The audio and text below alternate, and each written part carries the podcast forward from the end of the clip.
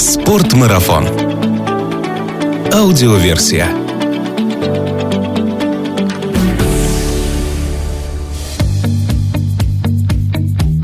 Здравствуйте, друзья! Это Артур Ахметов и «Спортмарафон. Аудиоверсия» – подкаст об активном отдыхе, путешествиях, снаряжении для приключений и обо всем, что с этим связано. Буквально на днях команда «Спортмарафона» вернулась из нашей ежегодной экспедиции. В этом году она была посвящена Вануату, Тихоокеанскому государству в Меланезии и его вулкану Амбрим. Это место располагается в 14 тысячах километрах от Москвы. Это, конечно, если смотреть по прямой. Но прямого рейса Москва-Амбрим не существует, и можно сказать, что ребята преодолели гораздо большее расстояние. Хотя давайте обо всем по порядку. У меня в студии с еще не остывшими эмоциями и жаркими вулканическими воспоминаниями сегодня два участника этой экспедиции. Во-первых, это руководитель экспедиции Вячеслав Кузнецов. Привет, Слава. Всем привет. И во-вторых, это одна из двух девушек, участниц экспедиции Дарья Киселева. Всем привет. Мой первый вопрос будет сразу к вам обоим. Можете ли вы каждый одним словом описать те эмоции, которые удалось получить в ходе этой поездки? Но если добраться до Вануату и до Амбрима возможно, то описать все эмоции, которые мы там получили, это все-таки невозможно, потому что их было какое-то безумное количество. Тогда мы в качестве твоей оценки возьмем как раз слово «невозможно». Слава, а у тебя? Мое ощущение от поездки можно охарактеризовать словом как бы открытие и реальное приключение, настоящее путешествие. Тогда, сложив два ваших определения, мы получаем, что сегодня мы будем говорить о нереальном открытии и настоящем путешествии. Слава, Первый вопрос к тебе как к руководителю экспедиции. Почему Вануату и почему Амбрим? Как долго вообще вынашивалась идея этого путешествия? Ну, идея поехать на остров Амбрим, на остров Вулкан, который находится в южной части Тихого океана, у меня была давно. Потому что этот вулкан э, долгое время э, был славовым озером внутри кратера. То есть на этом вулкане можно было увидеть плещущуюся лаву. Но так получилось, что в результате крупного извержения э, лавовое озеро, сама магма ушла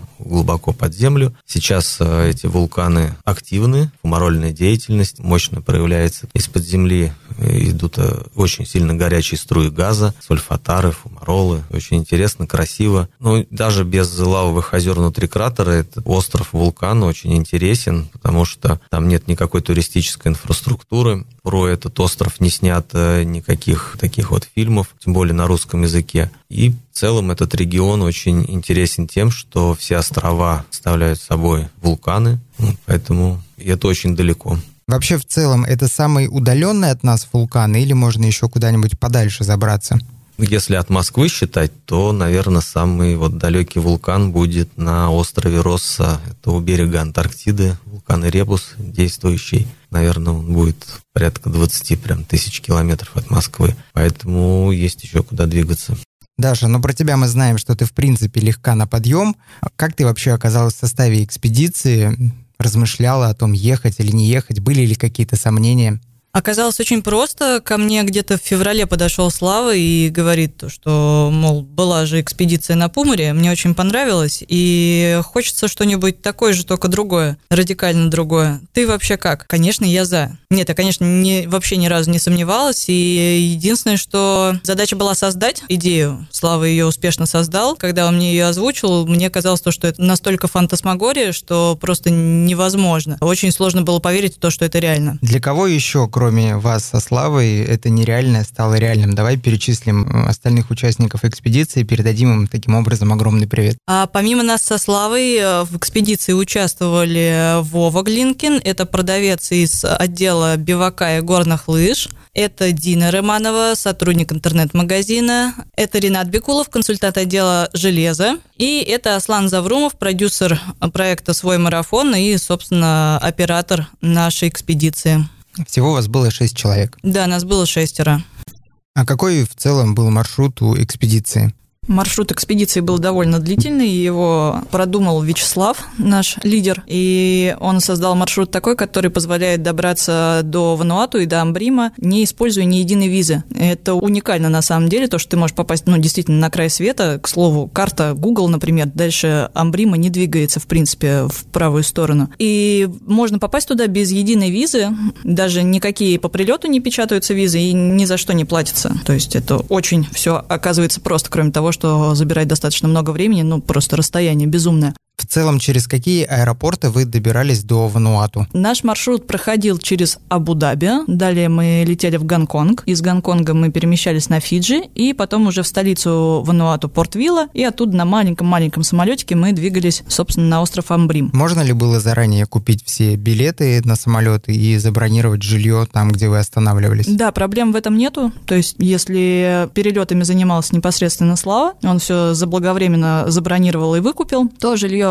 по большей части лежало на мне, и мы его удачно забронировали тоже. Довольно бюджетно, кстати. Очень легко все это делается заранее. И персонал из этих гостиниц легко отвечает. То есть у всех есть интернет, все, со всеми можно связаться, обсудить какие-то детали заезда. Все просто. Сколько в итоге вы провели часов в воздухе? Четверо из нас провели в воздухе 52 часа, потому что мы еще дополнительно летали на остров Тана, чтобы посмотреть на горящую лаву. Еще двое ребят у нас провели 50 часов. А по времени сколько из Москвы вы добирались в Вануату? В общей сложности получилось двое суток. И на обратном расстоянии тоже? Ну, соответственно, да, если не считать длительные пересадки, то да, двое суток это занимает. Что, в общем, из себя представляет государство Вануату и почему из всех его островов интересен именно Амбрим? Государство Вануату – это архипелаг из 83 островов. Острова очень крупные, есть, на которых расположены курорты шикарные, и столица тоже на очень крупном острове расположена, то есть там заходят и океанские лайнеры туда, но также есть острова, которые не посещаются туристами, поскольку там нет никакой инфраструктуры, всего несколько машин на острове, никаких отелей, поэтому мы с собой брали все необходимое. У нас были горелки, палатки, спальники, фильтры для воды, продукты, то есть мы могли совершенно спокойно, автономно существовать, мы не переживали, что нам где-то что-то не будет есть, негде спать. То есть мы так и делали, что палатки поставили на берегу океана или прямо на территории деревни, там один раз ночевали. Было комфортно. Вот. Ну, а государство очень прикольное, то есть очень туристически развитое, туда много приезжает туристов, но в основном из Тихоокеанского региона, это Австралия, Новая Зеландия, и очень популярно среди их сменов всего мира, те, кто путешествует по океану на своих яхтах, они посещают эти острова, высаживаются, живут на своих яхтах, так что такой рай на земле. То время, в которое вы были на Амбриме, можно ли назвать туристическим сезоном? Сезон там, в общем, круглый год туристический сезон. Просто бывает, что дождливый сезон, бывает как бы менее дождливый сезон. У нас дожди поливали изрядно. Ну, в целом сейчас все-таки конец туристического сезона в Южно-Тихоокеанском регионе. С геологической точки зрения, что собой представляют острова государства Вануату? Значит, это архипелаг Новые Гибриды, это называется островная дуга. А, находится она на стыке двух литосферных плит, которые, сталкиваясь, э, образуют э, вулканические острова, которые растут с дна Тихого океана. Точно так же образованы острова там, Алиутские, Курильские, то есть весь вот э, а, западная часть Тихого океана э, сложена такими вот вулканическими островами, которые выстраиваются в такие дуги.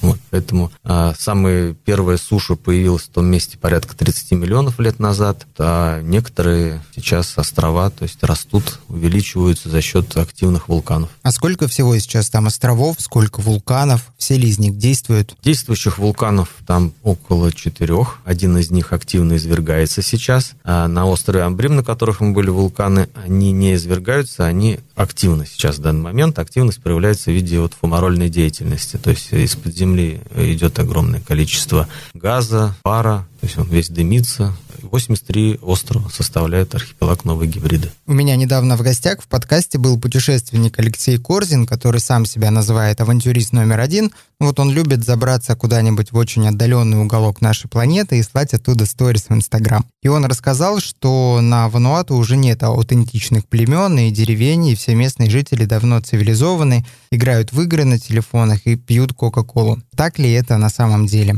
То, что это так, я согласна лишь отчасти, потому что, ну, например, отправить сам Брима сторис – вопрос такой интересный, не всегда возможно. Там действительно стоит вышка, но ловит связь далеко не везде, хотя вообще у нас создалось, когда мы летели, такое впечатление, будто там вообще связи нет, но это, конечно, заблуждение. Связь есть, телефоны есть у старших представителей общин. Люди действительно до сих пор живут в общинах, носят они футболки и шорты, конечно же, питаются своими племенными блюдами, кока-кола продается, но это для детей, как мы поняли, как праздник попить кока-колы.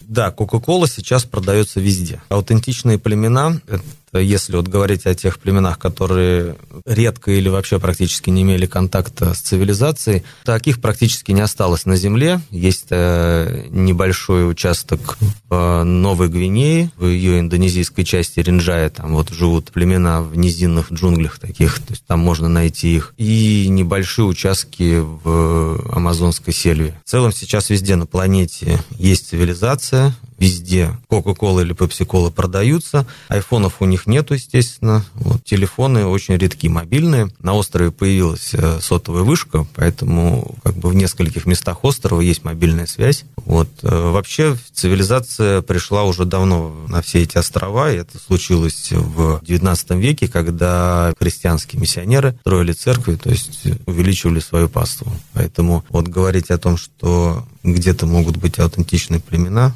это очень надо постараться, и, скорее всего, э, все равно это люди будут ходить в футболках, в шортах, э, у них будут э, топоры, мачете, кастрюли. То есть сейчас уже во всем мире так. То, что мы на этот остров прибыли и были там 10 дней, а вот это как бы круто, потому что в основном туристы приезжают там на 2-3 дня, совершают трекинг на вулкан, поднимаются на полчаса на его кратер, смотрят, уходят и улетают дальше на какой-нибудь курорт.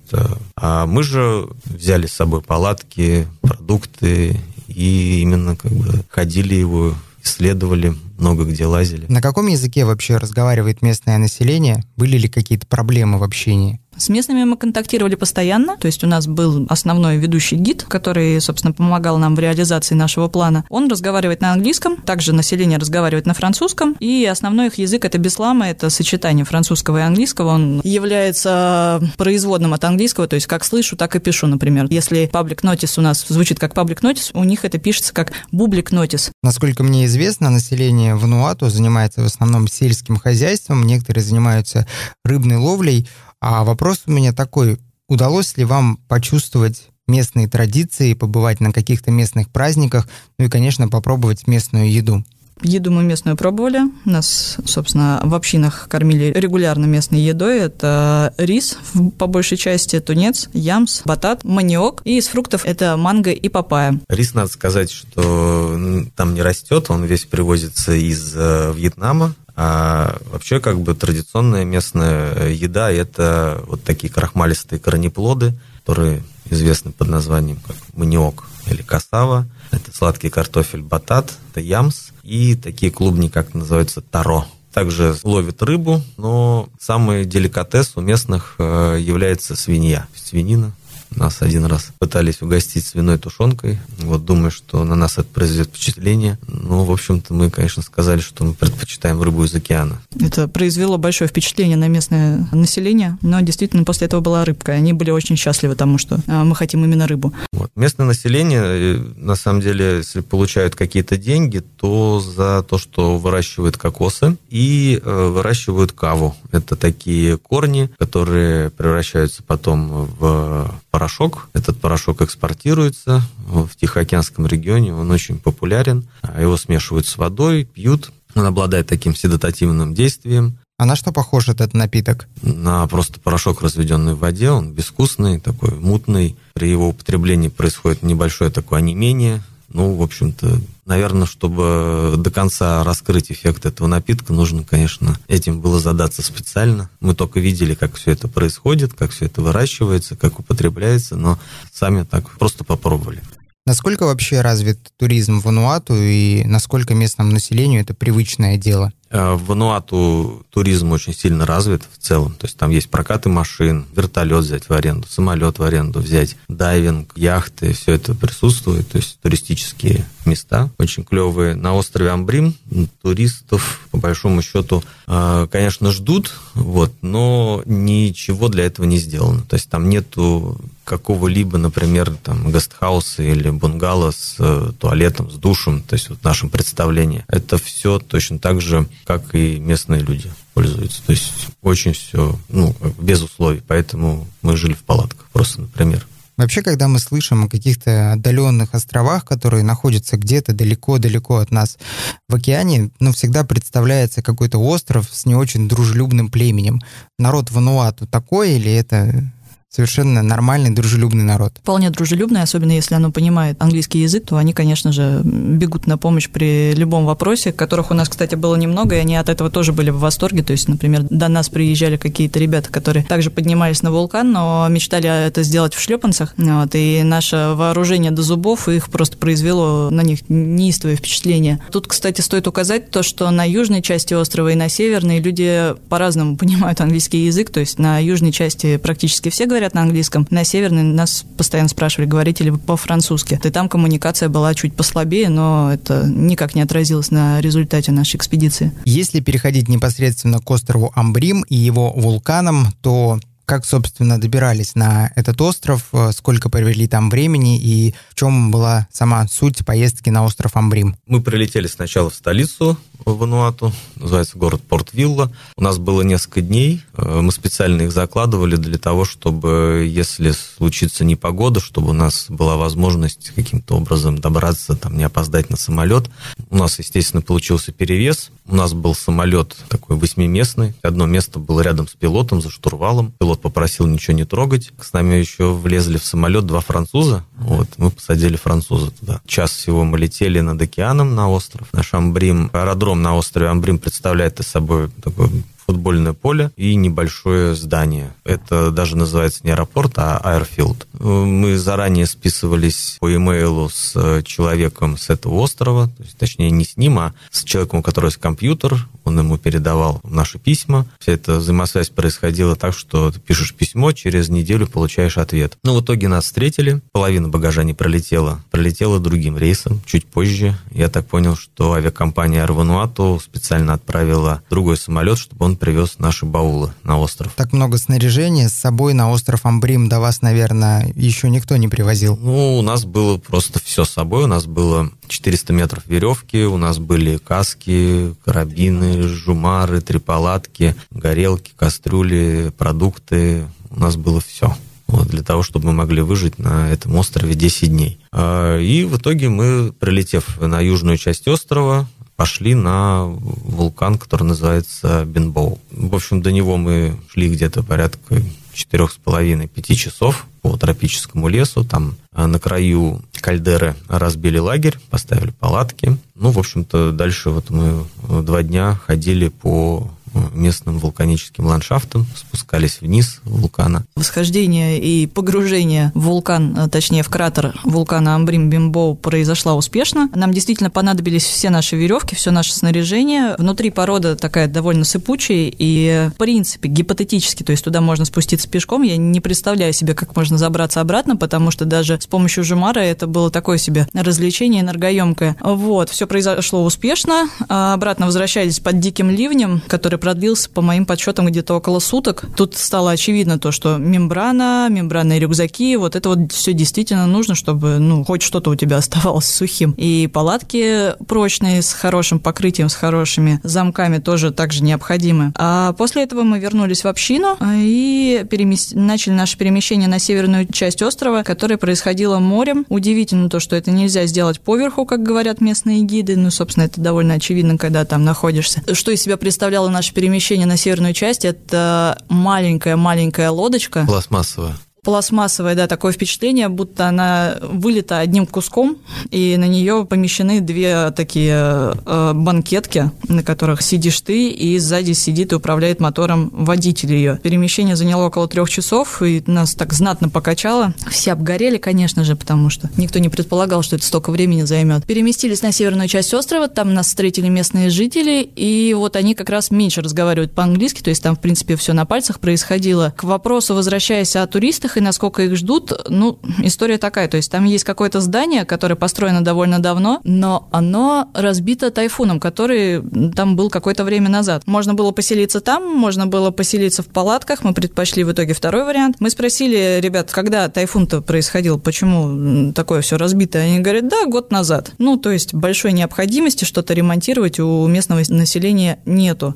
Что касается восхождения, а, гида нашего, который показывал нам дорогу, Мы встретили э, уже в соседней деревне, до которой добирались на одной из немногочисленных машин. Это, собственно, было двое мужчин в результате, которые ходили с местными ножами мачете, которые на местном языке называются херс. Выглядит это, конечно, впечатляюще. Большие такие меланезийские мужчины с огромными вот этими ножами на перевес. Выглядит действительно впечатляюще. Насколько мне удалось понять, Амбрим условно можно разделить на две части, на южную и на северную. Южная часть является более популярной у туристов, но вам удалось посетить и южную, и северную. Но дело в том, что южная часть острова более посещаема туристами, потому что там есть аэропорт. А на северную часть острова можно добраться по морю только. Вот на такой пластиковой лодке мы действительно плыли больше трех часов. Волны были такие, что я, в общем-то, был готов, что ее, наверное, может сломать, эту лодку, потому что нас было шесть человек. Мы три часа плыли по океану. Волны были очень приличные, они захлестывали через борт. Мы были все мокрые насквозь от соленой воды. А, и идея была в том, чтобы еще вот северная часть острова увидеть и оттуда подойти к этим же вулканам, но, соответственно, забраться на другой вулкан.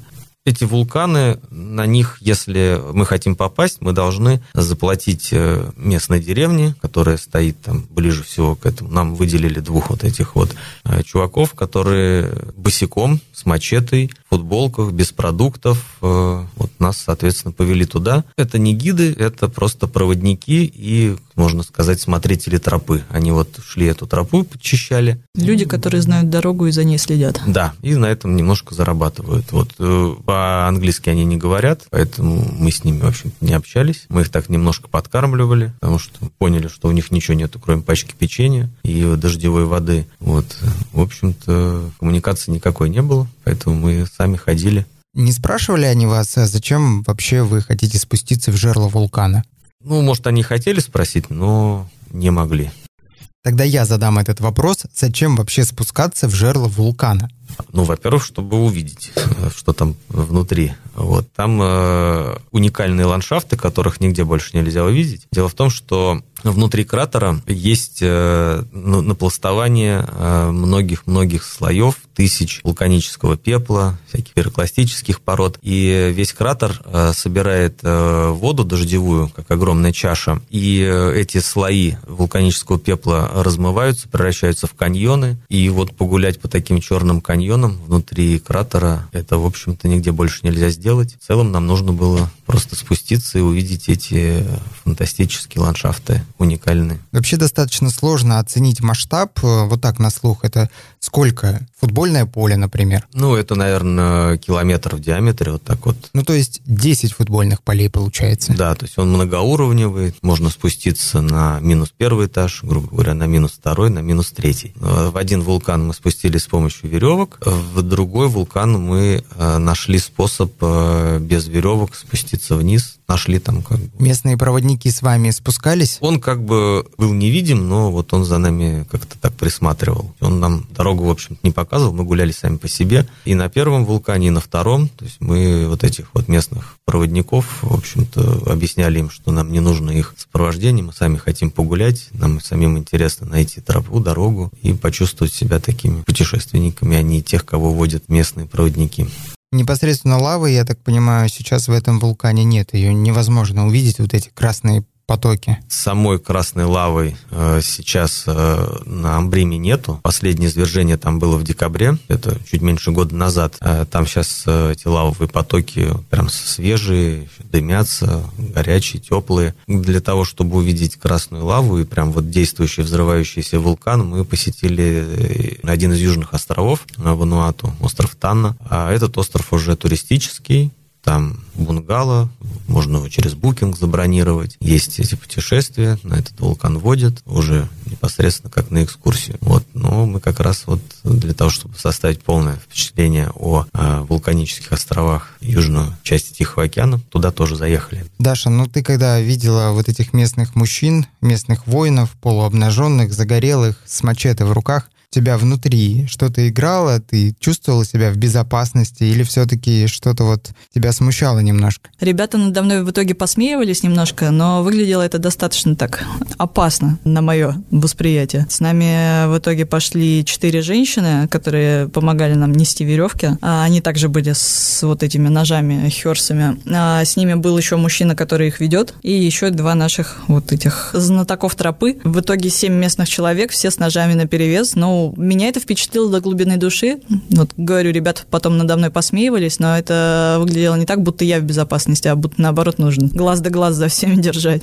А если говорить в целом, в ходе поездки вот в этот э, регион, чувствовала ли ты себя в безопасности на протяжении всей экспедиции? За исключением этого момента беспокойства у меня не было никакого, то есть ребята полностью на позитиве, местное население. И это касается и цивилизованной части на Порт-Вилла, и на Тану тоже в основном, и на Амбриме все абсолютно расположены и с участием относятся к твоему присутствию на острове. Насколько было комфортно в той экипировке, которую вы подобрали для этой экспедиции? Может быть, какие-то нюансы, которые которые не удалось учесть, и те новые знания, которые вы получили в ходе поездки на Вануату?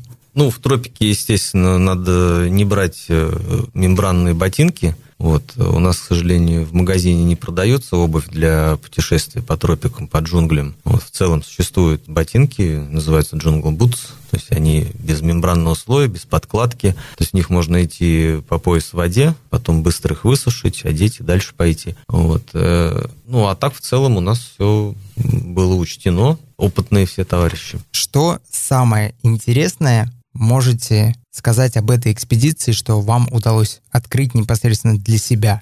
Ну, я про себя скажу да, что меня заинтересовала вот эта еще больше южная часть Тихого океана, потому что вот на этих новых гибридах есть еще несколько островов, которые, мне как показалось, еще более не туристические, тоже вулканические острова. И вообще, конечно, очень здорово по всем этим островам и архипелагам проплыть на своей яхте. То есть, наверное, у меня это в планах сейчас вот где-то записалось, что я очень хочу а вот Соломоновы острова, новые гибриды, Тонга, Новая Каледония, проплыть на лодке, просто высаживаясь на острова, исследовать. Это очень круто.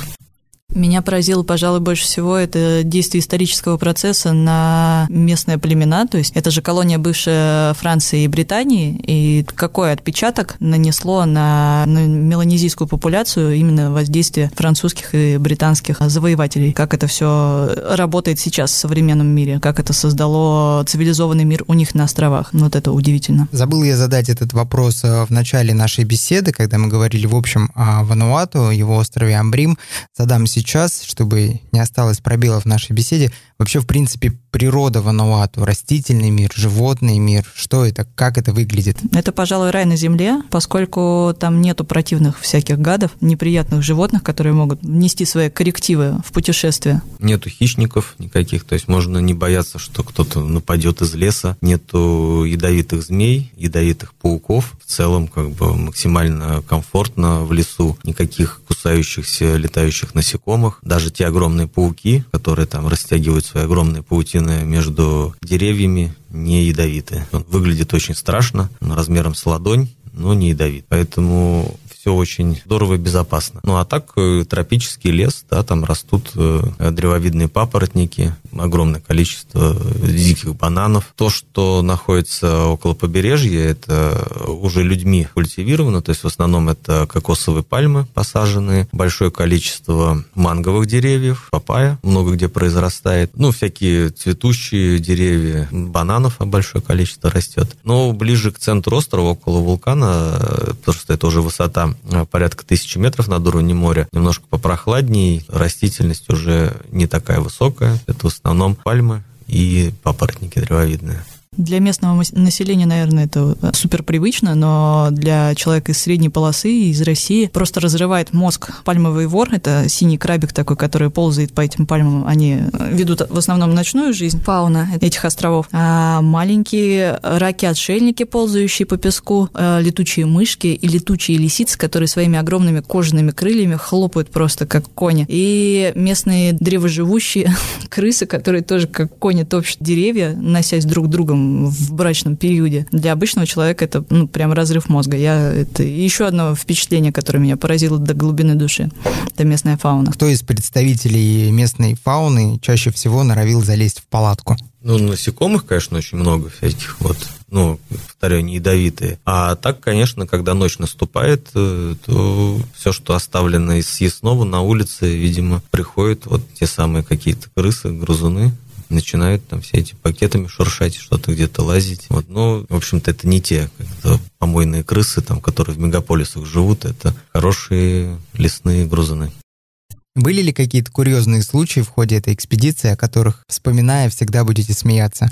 Ну, мы смеялись вообще всю экспедицию, поскольку у нас очень веселый коллектив был. Вся экспедиция, это запомнится просто каждый день. Там что-то происходило, каждый день мы чему-то удивлялись. Поэтому прям какие-то вот э, отдельные моменты трудно выделить. В целом это просто полежать на пляже под звездами или мокнуть под дождем в лесу, это все запомнится как одно огромное большое приключение. Но меня больше всего впечатлило именно как в формате такого казуса, это, наверное, взаимодействие с местным населением на острове Тана, потому что, несмотря на то, что инфраструктура там не особо развита, он довольно туристический, как уже отметил Слава, и там очень-очень много разных туристов, которые приплывают, опять-таки, на своих яхтах приходят, ну, такой богатый турист, рассчитан на богатого туриста, и местные местное население пытается заработать как может, в принципе, на каждом шагу, и вот в этом у нас было много вопросов. А чем платят местному населению? Какие там деньги в ходу? Вануатские ваты. Очень красивые купюры у них, похожие на русаличий хвост, цветные. Все деньги делаются в том регионе из пластика, потому что очень высокая влажность, и обычные бы бумажные деньги, как наши российские рубли,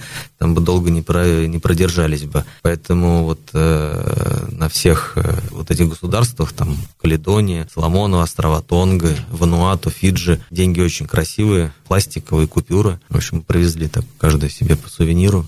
Что в качестве сувениров привезли себе на память, ну, кроме местных денег? Местные острова славятся тем, что там э, растет э, кофе, например. Поэтому мы, естественно, привезли местное кофе. На каких-то островах растет э, какао, из него делают шоколад. Местный шоколад привезли. А потом резьба по дереву. Купили какие-то такие местных идолов из дерева вырезанных. Даша, ну наверняка ты привезла себе какие-нибудь красивые бусы.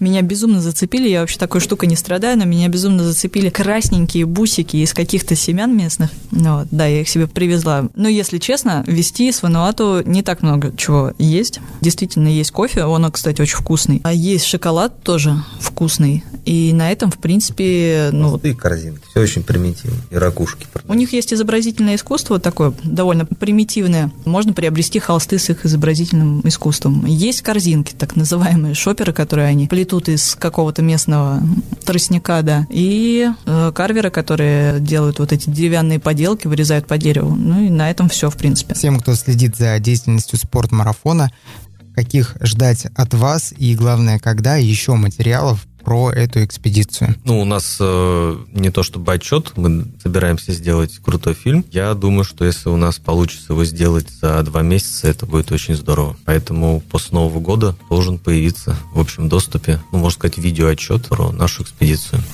Слава, Даша, спасибо вам большое, что вы прям практически с крыла самолета пришли в эту студию, рассказали про эту прекрасную экспедицию на Вануату. Спасибо всем остальным ребятам, которые принимали участие в этой экспедиции. К сожалению, у нас студия не такая большая, я не мог пригласить всех шестерых участников, но я надеюсь, что в скором времени мы увидим на нашем YouTube-канале фильм про это путешествие и своими глазами увидим, насколько это красиво и потрясающе поездка на Вануату. Большое спасибо, Артур, за эфир и большое спасибо нашим слушателям за внимание. Спасибо за интересные вопросы. Очень здорово было ответить на них и вспомнить, как все было. Всем привет.